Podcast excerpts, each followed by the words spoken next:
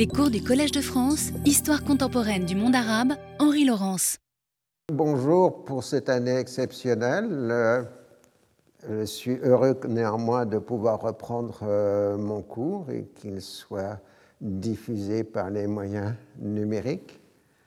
Alors, euh, premier problème, c'est que je vais traiter cette année d'un sujet que j'avais déjà traité il y a quelques années dans le cours sur la Palestine. Alors, euh, évidemment, je vais être obligé de me répéter pas mal par rapport à la dernière fois, voire, euh, je pourrais-on dire, de me plagier moi-même.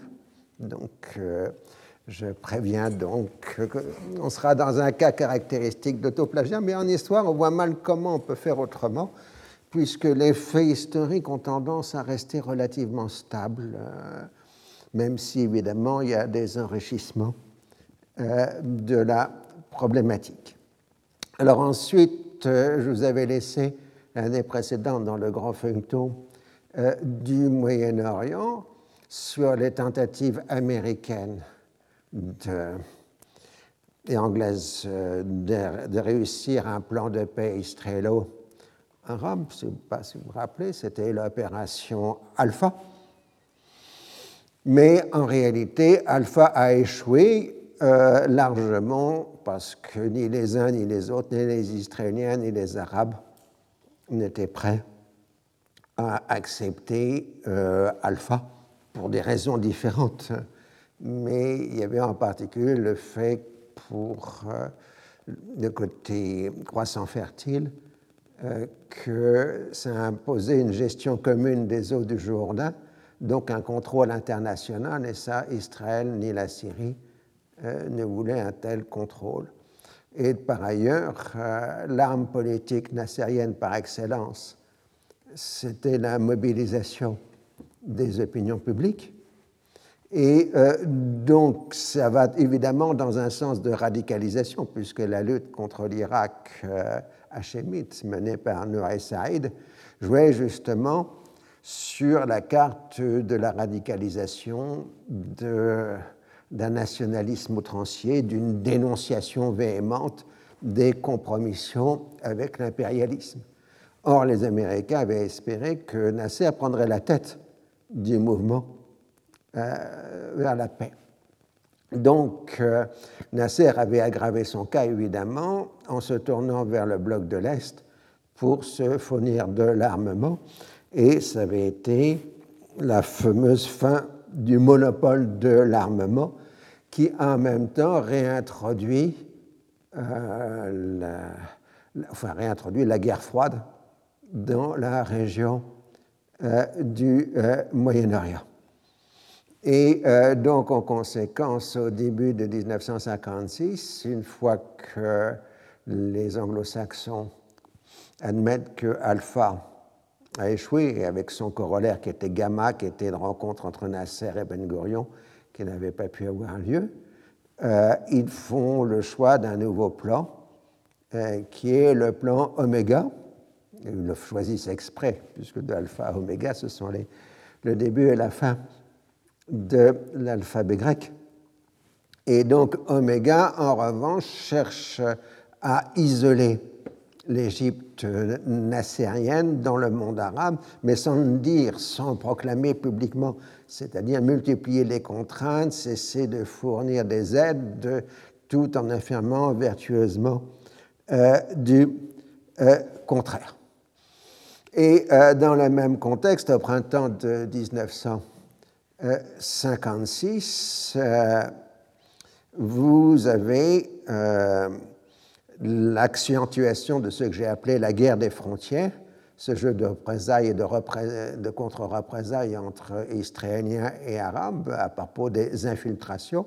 Au départ, les infiltrations étaient des Palestiniens qui s'infiltraient en Israël pour des raisons diverses, et puis ensuite, ça devient beaucoup plus organisé. C'est d'ailleurs à ce moment-là que le terme fédéine est, est arrivé dans euh, l'usage courant je me rappelais que l'année dernière, j'avais essayé d'expliquer que Fedayin correspondait plus simplement à la notion de commando euh, issue de la Seconde Guerre euh, mondiale. Et au début des années 50, ça apparaissait encore comme un terme relativement neuf euh, dans la langue arabe, parce que Fedayin était utilisé plus longtemps, mais par d'autres moyen-orientaux, des Iraniens.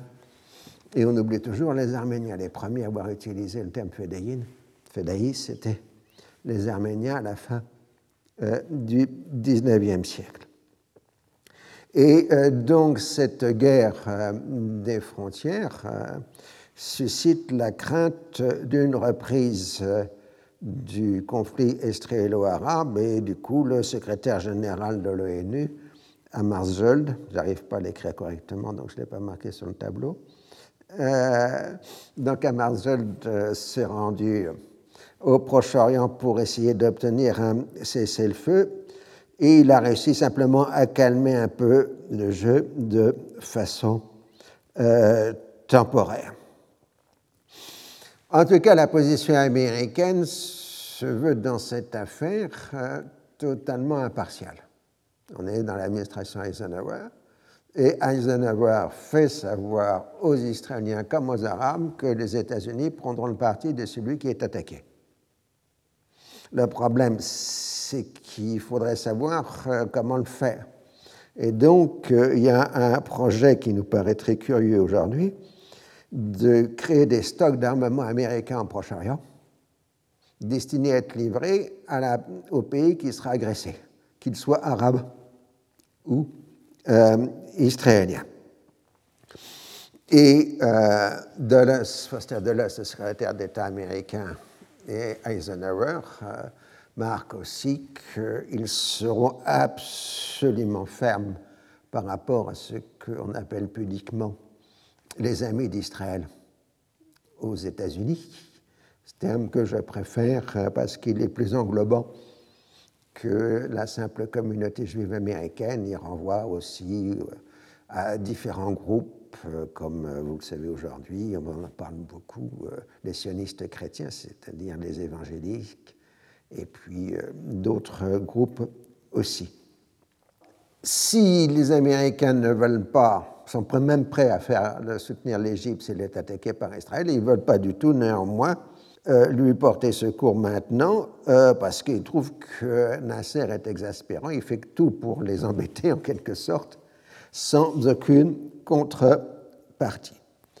Et euh, d'autre part, nous avons du côté syrien un projet de coup d'État euh, qui euh, est organisé à différents niveaux. C'est un peu une série de couches, ce projet de coup d'État, puisque sur le terrain, euh, à partir de Beyrouth, le projet de coup d'État est monté par, d'un côté, les PPS, Parti populaire syrien, ou Parti national populaire, enfin social, PSNS aujourd'hui, Parti social national euh, syriens, donc les PPS syriens qui ont été éliminés de Syrie par la répression, et aussi par des militaires euh, liés à l'ancien dictateur syrien, Chichakli, et Chichakli lui-même seront à ce moment-là euh, au Liban. Donc ça, c'est la couche sur le terrain.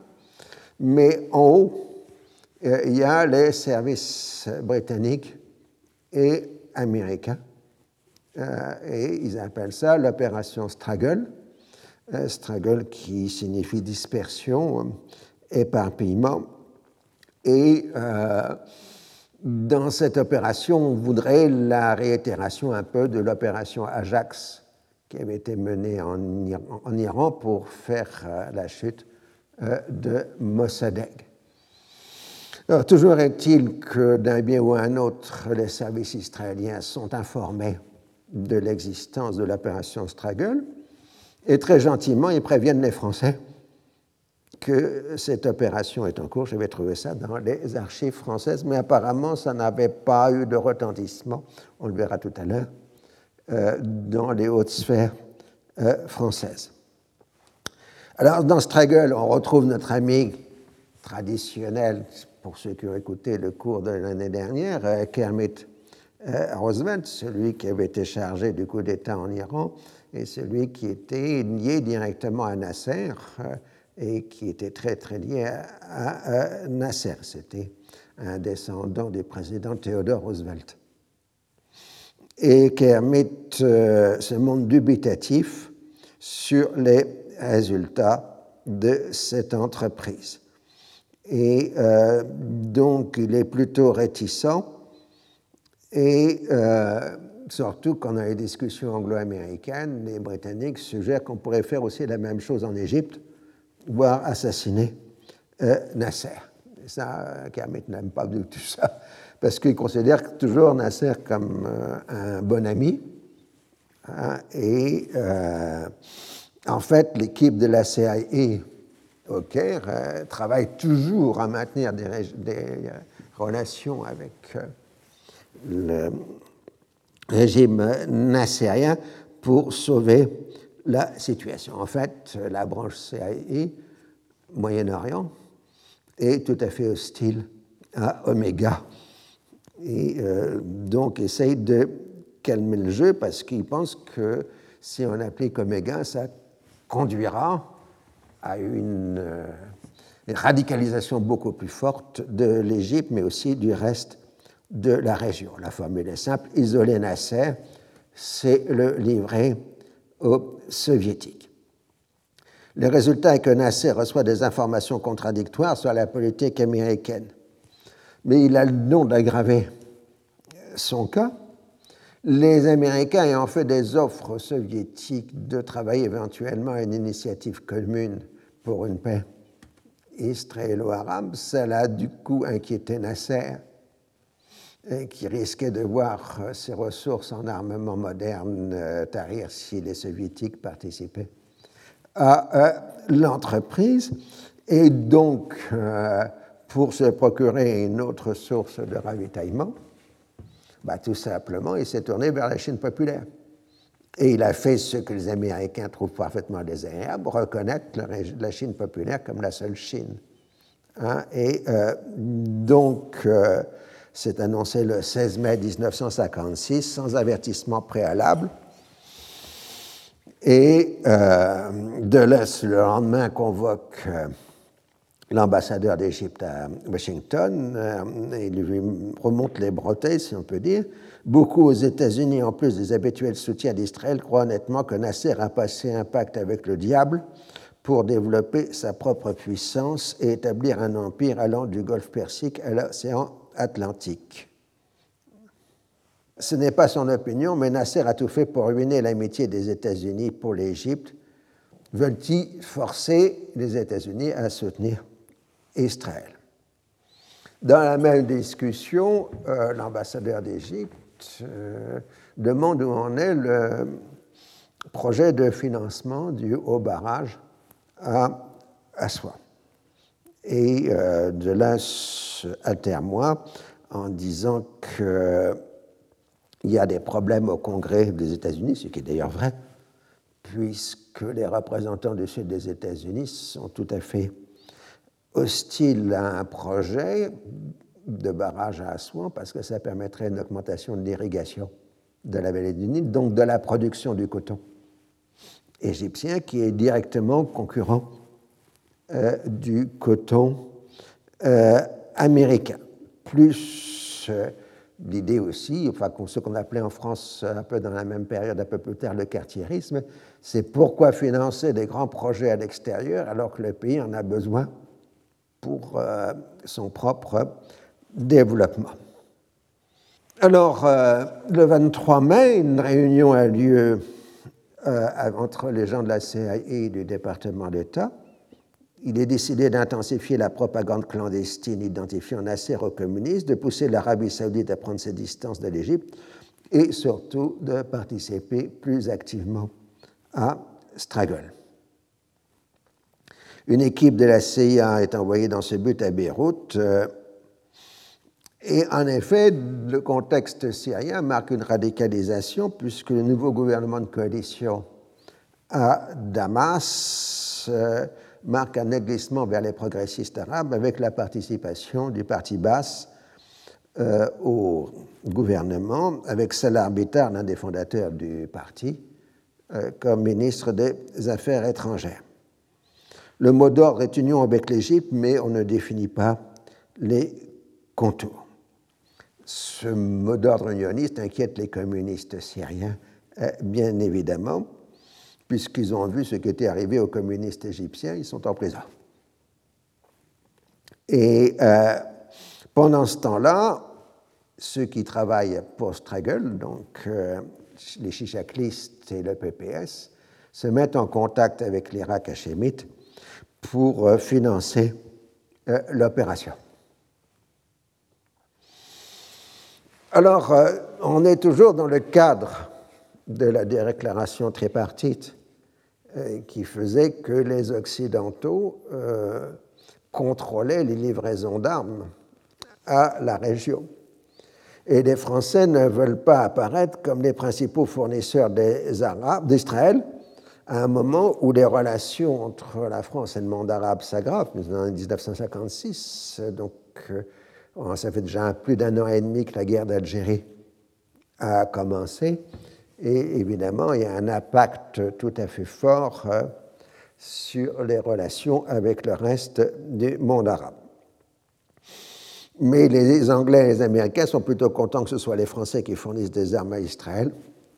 Comme ça, eux, ils se conservent euh, leur bonne réputation auprès des Arabes. Et euh, D'ailleurs, la bonne foi française est largement discutable dans ces discussions, puisqu'il suffit de prendre euh, les propos de Maurice euh, Bourgès-Monory, qui est à l'époque ministre de la Défense, au début de juin 1956. Je cite Pourquoi faut-il que par un gouvernement et un homme de ce pays servent de centre d'intrigue, de relais de poste à tous nos ennemis que l'on sache bien que la nation française sera faire face à toute tentative et à toute coalition d'expansion raciale ou fanatique du monde arabe en direction de l'Afrique du Nord et de l'Afrique noire à une nouvelle croisade faite par des musulmans au passage, je vous le hein, euh, sans objet précis, sinon la chute de la civilisation le pays de la liberté n'acceptera jamais et les réactions spontanées de défense de notre pays tout entier en sont la preuve que le règne fanatique de l'obscurantisme, de la primitive barbarie vient de se substituer à celui de la promotion humaine et de la justice sociale.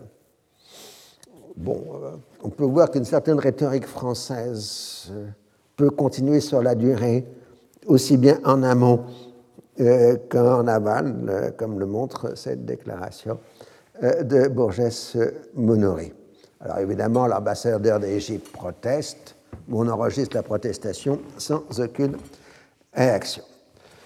Bah, il faut dire que, en réalité, les Français, les responsables français, on est sous le gouvernement de Guy Mollet, gouvernement de la direction socialiste. Euh, Borges Monoré est radical, si mes souvenirs sont bons. Euh, donc, euh, il travaille avec les responsables israéliens sur la possibilité d'opérations militaires communes contre l'Égypte. Et de l'autre côté, euh, Nasser, lui, roule les mécaniques, si j'ose dire, en disant que tout se passe très bien dans l'intégration des matériels devenus du bloc de l'Est dans l'armée égyptienne, ce qui est tout à fait faux.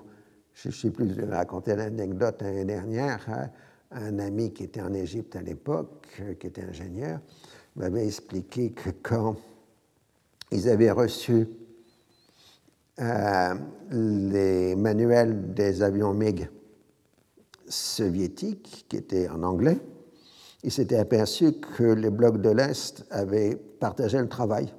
Donc le chapitre 1 à 3 était fait par l'Allemagne de l'Est, le chapitre 4 à 6 euh, par la Tchéquie Tchécoslovaquie, le chapitre suivant par la Hongrie, etc. Et qu'à chaque fois, ils n'utilisaient pas les mêmes termes. Donc il avait fallu que les Égyptiens retraduisent l'intégralité euh, du manuel avant de pouvoir euh, manipuler euh, ces avions.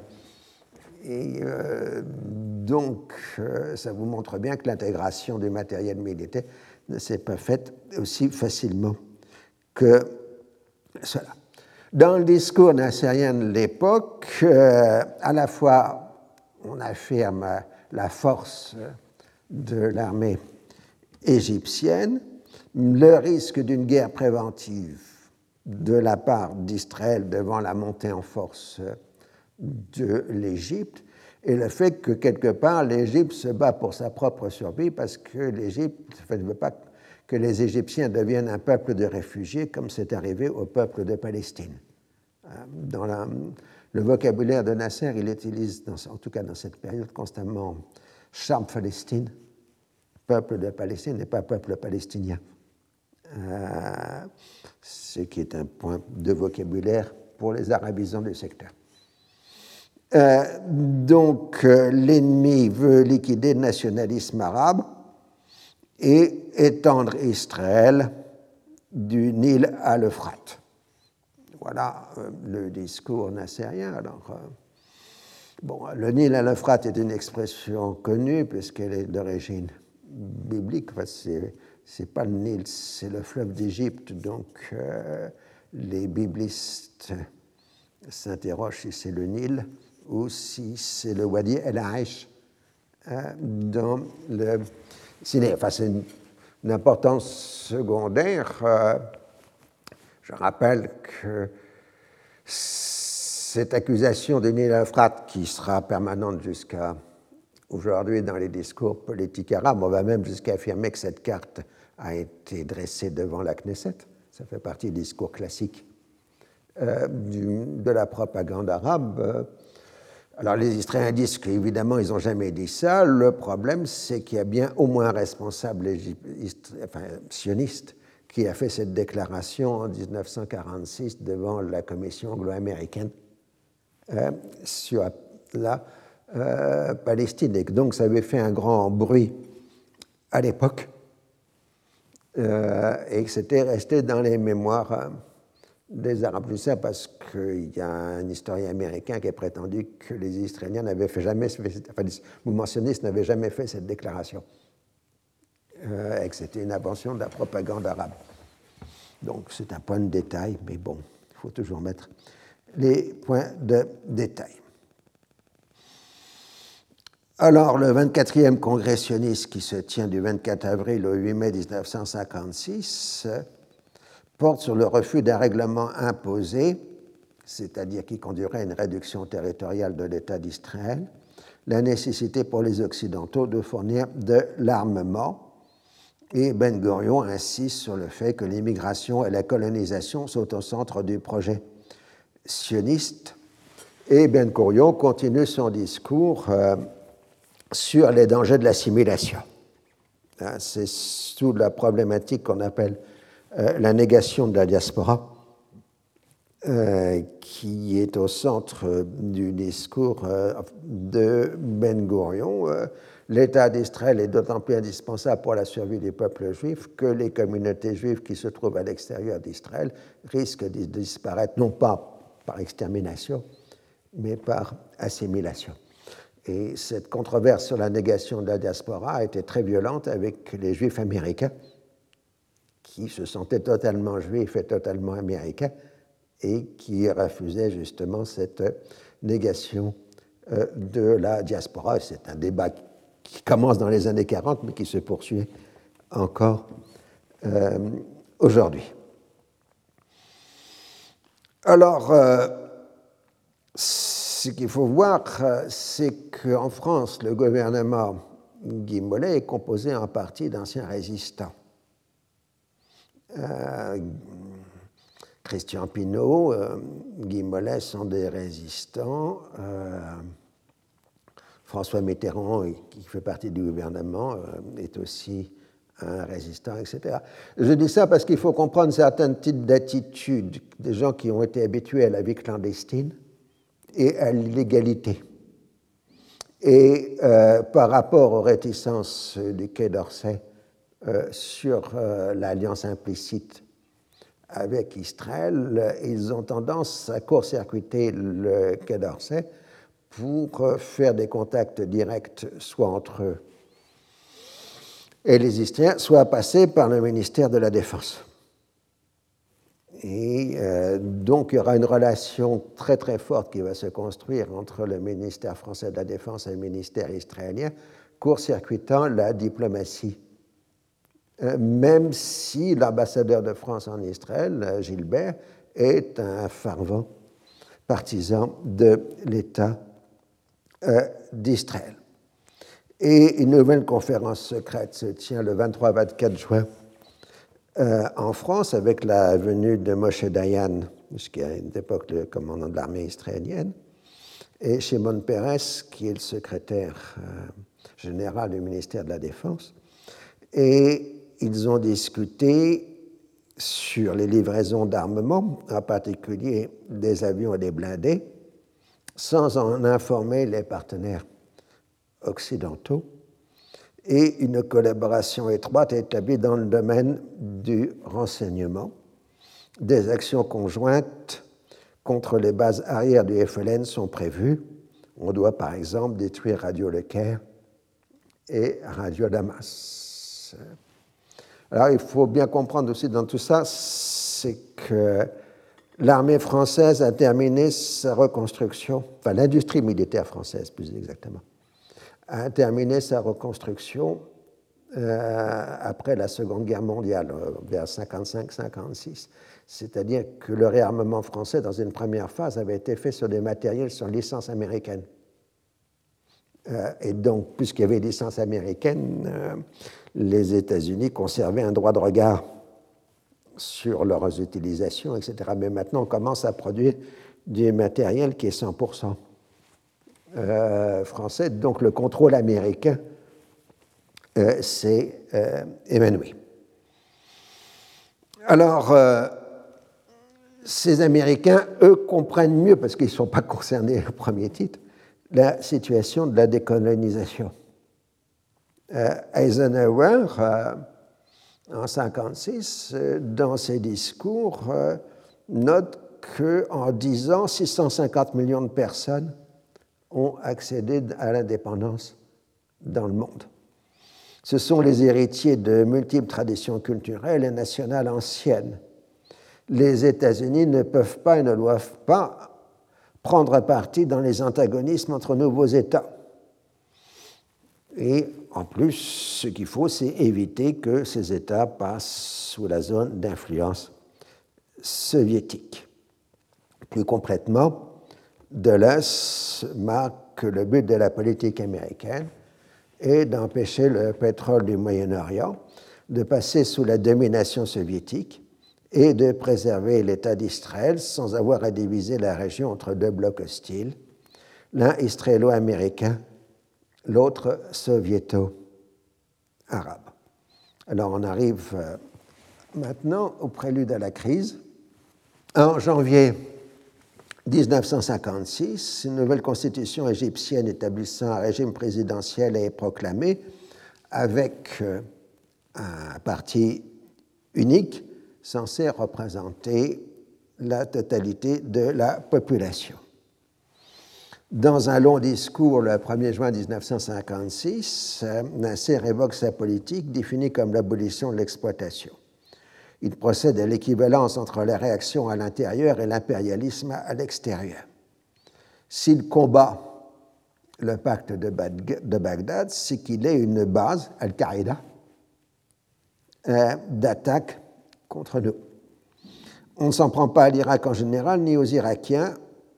Nous ne sommes pas avec un groupe contre un autre dans n'importe quel pays arabe. Nous formons un ensemble avec le nationalisme arabe de l'océan Atlantique au Golfe arabique. D'ailleurs, euh, on voit qu'il commence à ne pas utiliser Golfe Persique, mais qu'on trouve parfois dans les discours. Euh, parce qu'il y a une grande dispute entre les Arabes et les Iraniens pour savoir si le Golfe est persique, oui, ou arabique. Alors, euh, vous avez deux solutions. La première, celle qui est commune dans la région, on dit le golfe point la ligne. Comme ça, on n'a pas besoin de choisir. L'autre, c'était la formule du journal Le Monde, le golfe arabo-persique, qui permettait de se mettre tout le monde à l'eau. Ah, voilà. En tout cas, la grande affaire est l'évacuation des dernières troupes britanniques le 13 juin 1956. Euh, les Anglais étant arrivés, vous le savez, en 1882 pour une occupation temporaire.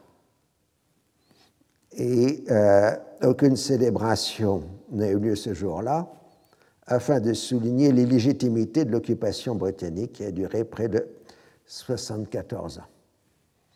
Les fêtes de l'évacuation durent du 18 au 21 juin. Des personnalités étrangères, en particulier maghrébines, ont été conviées. Alors là, c'est Nasser euh, levant le drapeau égyptien à Port Saïd, dans le cadre des fêtes de l'évacuation. Vous remarquerez qu'il est encore en costume militaire, mais c'est probablement une des dernières fois où on va le voir en uniforme, puisque une fois qu'il sera définitivement président, on le verra essentiellement en costume et non pas en uniforme. Alors, euh, on avait invité, à l'occasion de la fête euh, de l'évacuation, des personnalités étrangères, en particulier maghrébines. Mais on avait invité aussi le rédacteur en chef de la Pravda, le grand journal soviétique. Le problème, c'est que Dimitri Shepilov, donc le rédacteur en chef de la Pravda, était devenu dans l'intervalle ministre des Affaires étrangères euh, de l'Union soviétique. Donc, c'est la personnalité la plus importante, la plus importante venue au fait de l'évacuation. Et évidemment, pour les Anglais et les Américains, le Premier ministre, le ministre des Affaires étrangères soviétique célébrant l'évacuation de l'Égypte, c'était évidemment un camouflet supplémentaire. En tout cas, Nasser, candidat unique à l'élection présidentielle, reçoit 99,84% des suffrage, inaugurant la grande tradition arabe des présidents élus à plus de 99% des voix. Euh, le record absolu, je vous rappelle, étant tenu par Saddam Hussein, qui a été élu juste quelques semaines avant l'invasion américaine à 100%. Des voix, on n'a pas fait mieux depuis. Euh, avec 100% des votants, hein, en plus pour Saddam Hussein en 2002. Euh, donc il a les pleins pouvoirs, d'autant plus que l'intérêt de rétablissement d'institutions civiles, c'est de faire disparaître le Conseil de la Révolution. Et donc euh, il n'y a plus d'ego par rapport à Nasser. En tout cas, Radio Moscou félicite l'Égypte de la tenue des premières élections libres de ce pays. C'est bien d'avoir ce genre de remerciement. Alors il a concentré tous les pouvoirs. Et euh, donc, euh, les gens se posent la question de savoir, euh, oui, maintenant il est en costume, avec Shepilov, c'est de savoir si avec Shepilov il a discuté ou non du financement du haut barrage. Je rappelle que j'utilise systématiquement l'expression égyptienne haut barrage parce qu'à moment, il y a deux barrages. Le premier construit par les Britanniques euh, au début du XXe siècle, euh, qu'on appelle parfois le barrage de Kitchener. Euh, et donc, puisqu'il y en a déjà un, le projet s'appelle le haut barrage parce qu'il faut qu'il soit prêt donc dans l'État. Alors, euh, on n'a pas réellement parlé du haut barrage parce que, tout simplement, les soviétiques n'ont pas envie de dépenser des sommes colossales et que ce n'est pas à l'ordre du jour. Euh, et on a euh, donc une série de platitudes qu'on peut trouver dans les archives soviétiques sur les entretiens entre Nasser et Shepilov. Mais l'important, ce n'est pas ce qui s'était dit, mais ce que les gens croient qui s'était dit. Et dans le cas précis, les services américains et anglais sont absolument persuadés que euh, on a bien parlé de la construction du haut barrage. Ce qui renvoie à un problème que j'ai déjà évoqué l'année précédente, nous allons évoquer dans les moments qui viennent, c'est la présence d'une source des services britanniques qui est censée être dans l'entourage de Nasser et qui est codée chez les Américains et les Anglais sous le nom de Lucky Brick. Et euh, évidemment, Lucky Brick euh, n'existe pas ou alors, il y a deux solutions, on reverra la question, mais il y a deux solutions sur le Brick parce qu'il dit systématiquement des choses fausses. Ce serait soit une opération d'intoxication des services égyptiens, qui annonce la grande opération d'intoxication euh, des années 70 euh, faite aux Israéliens, avec le, le gendre de Nasser, soit c'est une création des propres services britanniques en Égypte pour persuader leurs supérieurs que euh, les Égyptiens sont en train de basculer du côté soviétique. Donc c'est une auto-intoxication britannique dans un cas de guerre des services euh, à l'intérieur des services britanniques. En tout cas, euh, il n'y a pas de source bien connue sur le Kubrick. Alors ensuite, Shepilov se rend en Syrie, assure ce soutien de son pays aux Arabes, il va au Liban, et euh, ça a permis d'ailleurs d'inquiéter les Américains, et donc du coup les Américains ont débloqué des crédits euh, aux Libanais. Donc ils sont tout à fait contents de l'aide soviétique qui consiste à envoyer un ministre des Affaires étrangères, parce que ça permet d'avoir de l'argent de l'autre camp. Ça, c'est la logique de la guerre froide. Le 3 juillet 1956, la Chine populaire reconnaît à son tour, enfin la Syrie reconnaît plus exactement à son tour la Chine euh, populaire et les Syriens ont envoyé une délégation au Caire pour discuter du projet d'unité arabe, mais Nasser ne semble pas très enthousiaste. En Israël, Moshe Charet, relativement modéré, a démissionné le 17 juin 1956 et a été remplacé par euh, Golda Meirson, plus tard Golda Meir, comme ministre des Affaires étrangères. Mais disons qu'elle n'a qu'un rôle de figuration parce qu'elle n'est même pas au courant que des délégations militaires israéliennes discutent avec les militaires français dans la région parisienne d'entreprises militaires contre l'Égypte. Et euh, on se joue à se faire peur dans la guerre des, frontières. Euh, c'est un, gag classique qu'on va revoir des dizaines de fois. Euh, les Israéliens menacent la Jordanie de représailles si elle ne calme pas le jeu. Du coup, la Jordanie déclare que les Israéliens se préparent à l'attaquer et les Israéliens disent que c'est même pas vrai, que c'est des mensonges euh, de la propagande. Enfin, je caricature, mais on a ça à peu près tous les deux ans euh, jusqu'en 1967 dans les discours locaux. Et le problème, c'est que face au raid de représailles israélien, la Jordanie arme une garde nationale dans les villages de Cisjordanie. Euh, mais euh, ces gardes nationaux ont tendance à tirer sur tout ce qui bouge. Et euh, du coup, comme la ligne d'armistice n'est pas vraiment fixée sur le sol, on ne la voit pas. Il n'y a pas de clôture à cette époque-là. Euh, bien, ça multiplie les incidents avec les Israéliens. En tout cas, le sort de la Jordanie semble fixé puisque des élections sont prévues, annoncées pour le 21 octobre 1956. Alors la difficulté avec Omega, c'est que le plan doit rester secret tout en donnant des aperçus publics pour pouvoir récolter des bénéfices électoraux. Donc c'est un peu compliqué à gérer. Oralement, Dulles fait savoir aux Israéliens que les États-Unis ont pris leur distance par rapport à Nasser.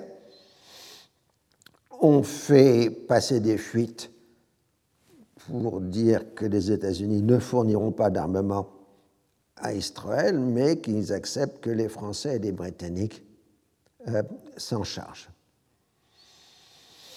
Une nouvelle concertation anglo-saxonne montre que décidément l'Égypte euh, est incorrigible et que donc euh, on va serrer la vis, mais il faut s'en tenir publiquement à des raisons objectives et non pas politiques, donc l'hostilité du Congrès des États-Unis, l'inquiétude des capacités de l'Égypte pour tenir les engagements financiers, en particulier à cause du coût de l'armement acheté au bloc de l'Est, et la fameuse question de la répartition des eaux du Nil, question qui est aujourd'hui encore de très grande actualité. Et euh, donc, euh, pour cette raison, euh, on fait tarder les choses.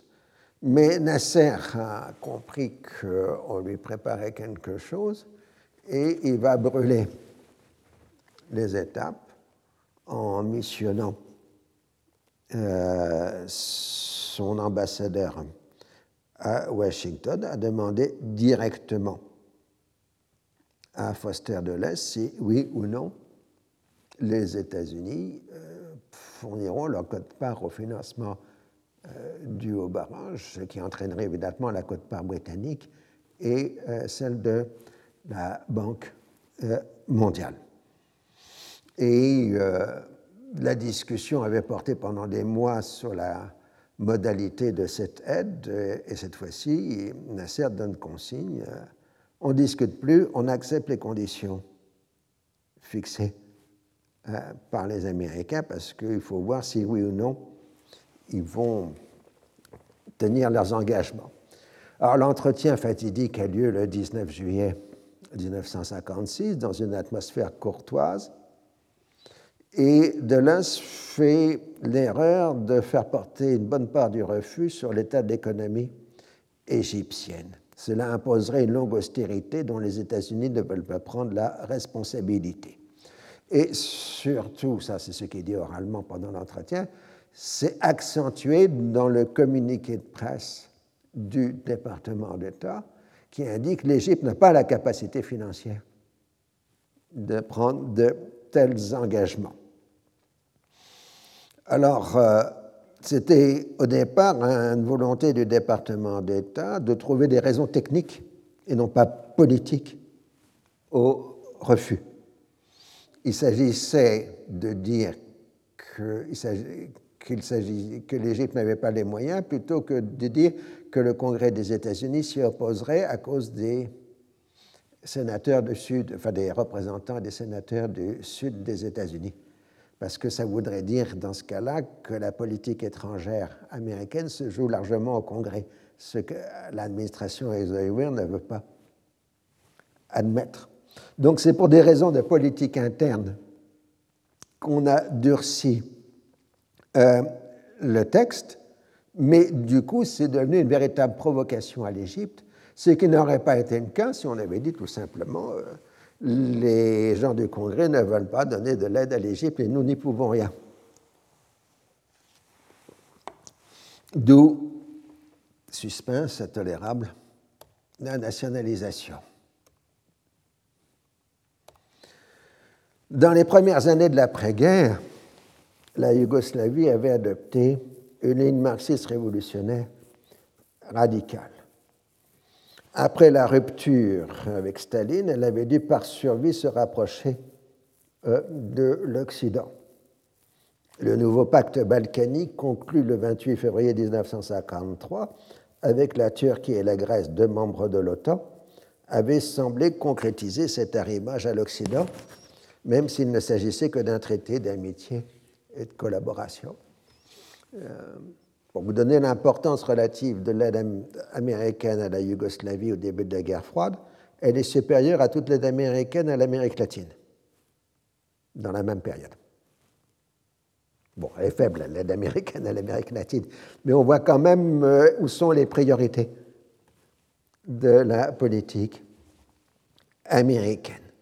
La mort de Staline et la reprise des relations avec l'Union soviétique avaient diminué l'importance de l'aide occidentale pour la Yougoslavie, d'autant plus que les relations entre la Grèce et la Turquie euh, s'étaient détériorées à cause des affaires chypriotes. La Chypre était une colonie britannique depuis 1878, enfin, a été occupée par les Britanniques en 1878, devient une colonie en 1914. Euh, et les nationalistes grecs veulent l'indépendance et font une guérilla contre les Britanniques, mais du coup, les Chypriotes turcs s'inquiètent de leur avenir et le gouvernement d'Ankara soutient les Chypriotes turcs. Et là, c'est le début de la faille dans l'alliance atlantique entre la Grèce et la Turquie, qui, vous le savez, est devenue une règle permanente. Alors le mouvement pour l'indépendance de la, Grèce était mené par Léoka, EOKA, qui multiplie les attentats contre les Britanniques. Euh, la Yougoslavie était apparue très tôt comme le modèle d'une troisième voie entre les deux blocs. Elle avait soutenu dans les instances internationales les mouvements de décolonisation et s'était naturellement rapprochée des Afro-Asiatiques. De ce fait, même si elle n'avait pas été invitée à Bandung, elle était sur les positions de Bandung. Tito a ainsi noué des relations avec Nehru, qui euh, lui sert de mentor. Tito sert de mentor à Nehru pour les affaires soviétiques, puisque après tout il reste un communiste, Tito. Et disposant d'une certaine base industrielle, sans payer aussi des ambitions économiques. Il a pu ainsi vendre de l'armement léger à plusieurs pays arabes dès le début des années 50. La Yougoslavie est ici le premier pays non arabe à apporter un soutien diplomatique au FLN et à lui fournir des armes. Euh, la Yougoslavie aussi, durant toute la guerre d'Algérie, accueillera des déserteurs de l'armée française qui refusent de se battre contre le FLN.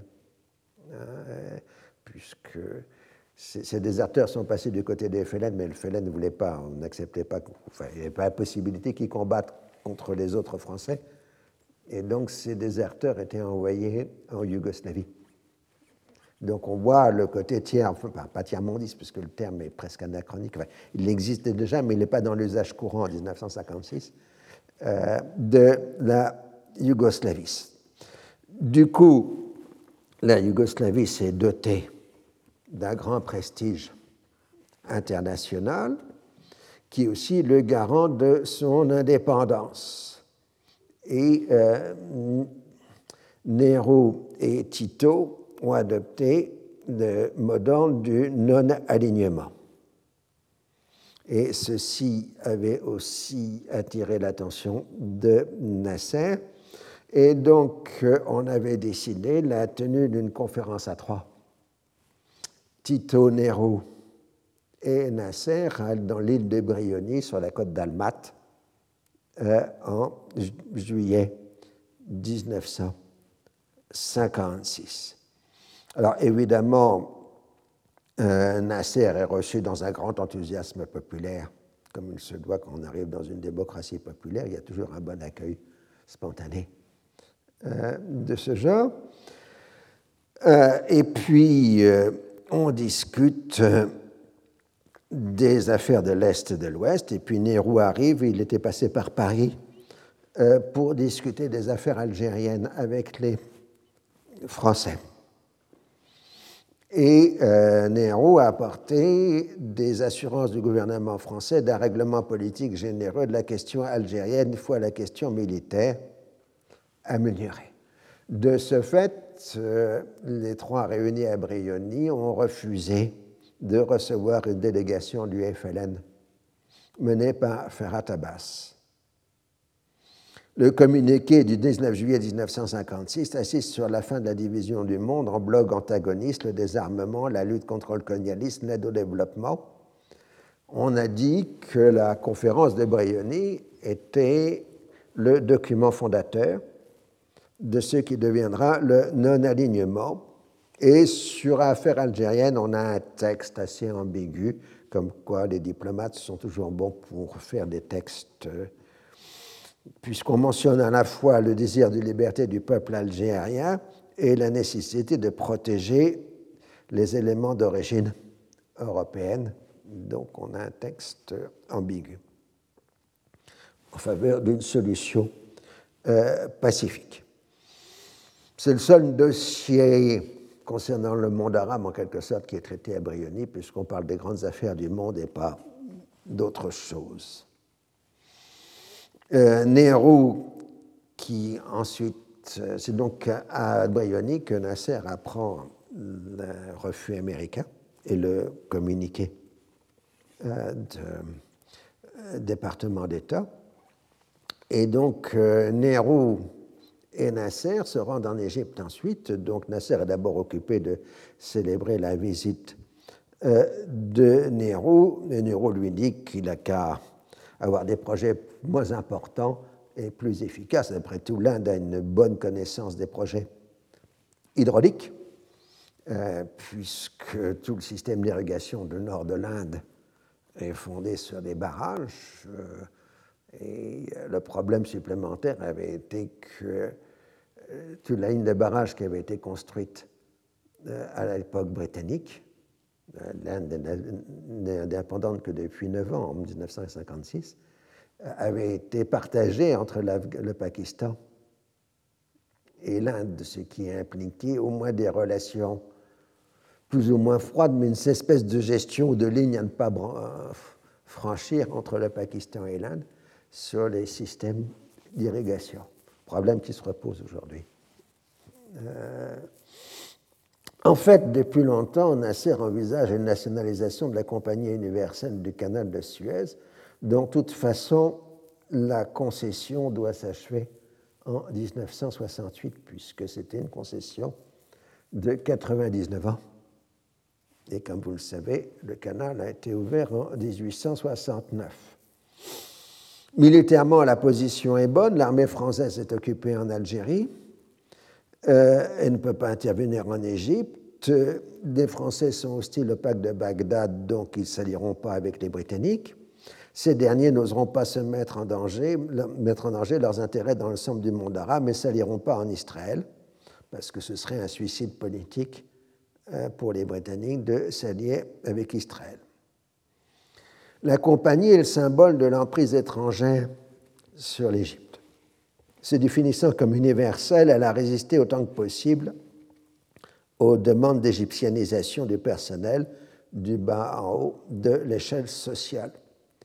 S'y ajoutait la question classique des expatriés, qui reçoivent un salaire bien supérieur au personnel local pour des fonctions équivalentes. La répartition des revenus paraît des plus anachroniques. L'Égypte ne reçoit que 7% des bénéfices contre 71% aux actionnaires, 2% aux administrateurs, 10% aux fondateurs, 2% aux employés et 8% au fonctionnement et à la modernisation des installations. Cela paraît dérisoire à une époque où les compagnies pétrolières de la région sont passées au 50-50, au 50-50 sur les bénéfices, même si les calculs des bénéfices est déjà en soi une opération très compliquée de la part des compagnies pétrolières. En 1955, euh, la compagnie avait été obligée d'accepter euh, une certaine mesure d'égyptianisation du personnel, de réinvestissement sur place d'une partie des bénéfices, mais le gros dossier était les réserves financières de la Compagnie universelle qui était, euh, en France et pas en Égypte. Et ce sont des amagos extrêmement importants en devises convertibles. Et donc les Égyptiens voudraient que ces réserves viennent en Égypte, et alors on a cédé un petit peu sur cette question. Et donc euh, on a dit qu'une fraction des devise de la compagnie euh, passerait euh, l'Égypte. Alors le problème, c'est les avoirs égyptiens à l'étranger. Et Nasser craint à juste titre un blocage des avoirs en France, en Grande-Bretagne ou aux États-Unis.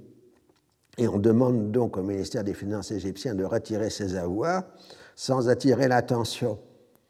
Mais ça implique d'aller pas trop vite et donc une partie des avoirs resteront quand même sur place. Le 24 juillet, un plan d'action de saisie de toutes les installations de la compagnie est dressé et des instructions sont données. Donc là, nous sommes en plein suspense et nous terminerons cette heure sur cette angoisse dont je ne dissimule pas euh, l'importance. Je vous remercie. Retrouvez tous les contenus du Collège de France sur www.colège-2-france.fr.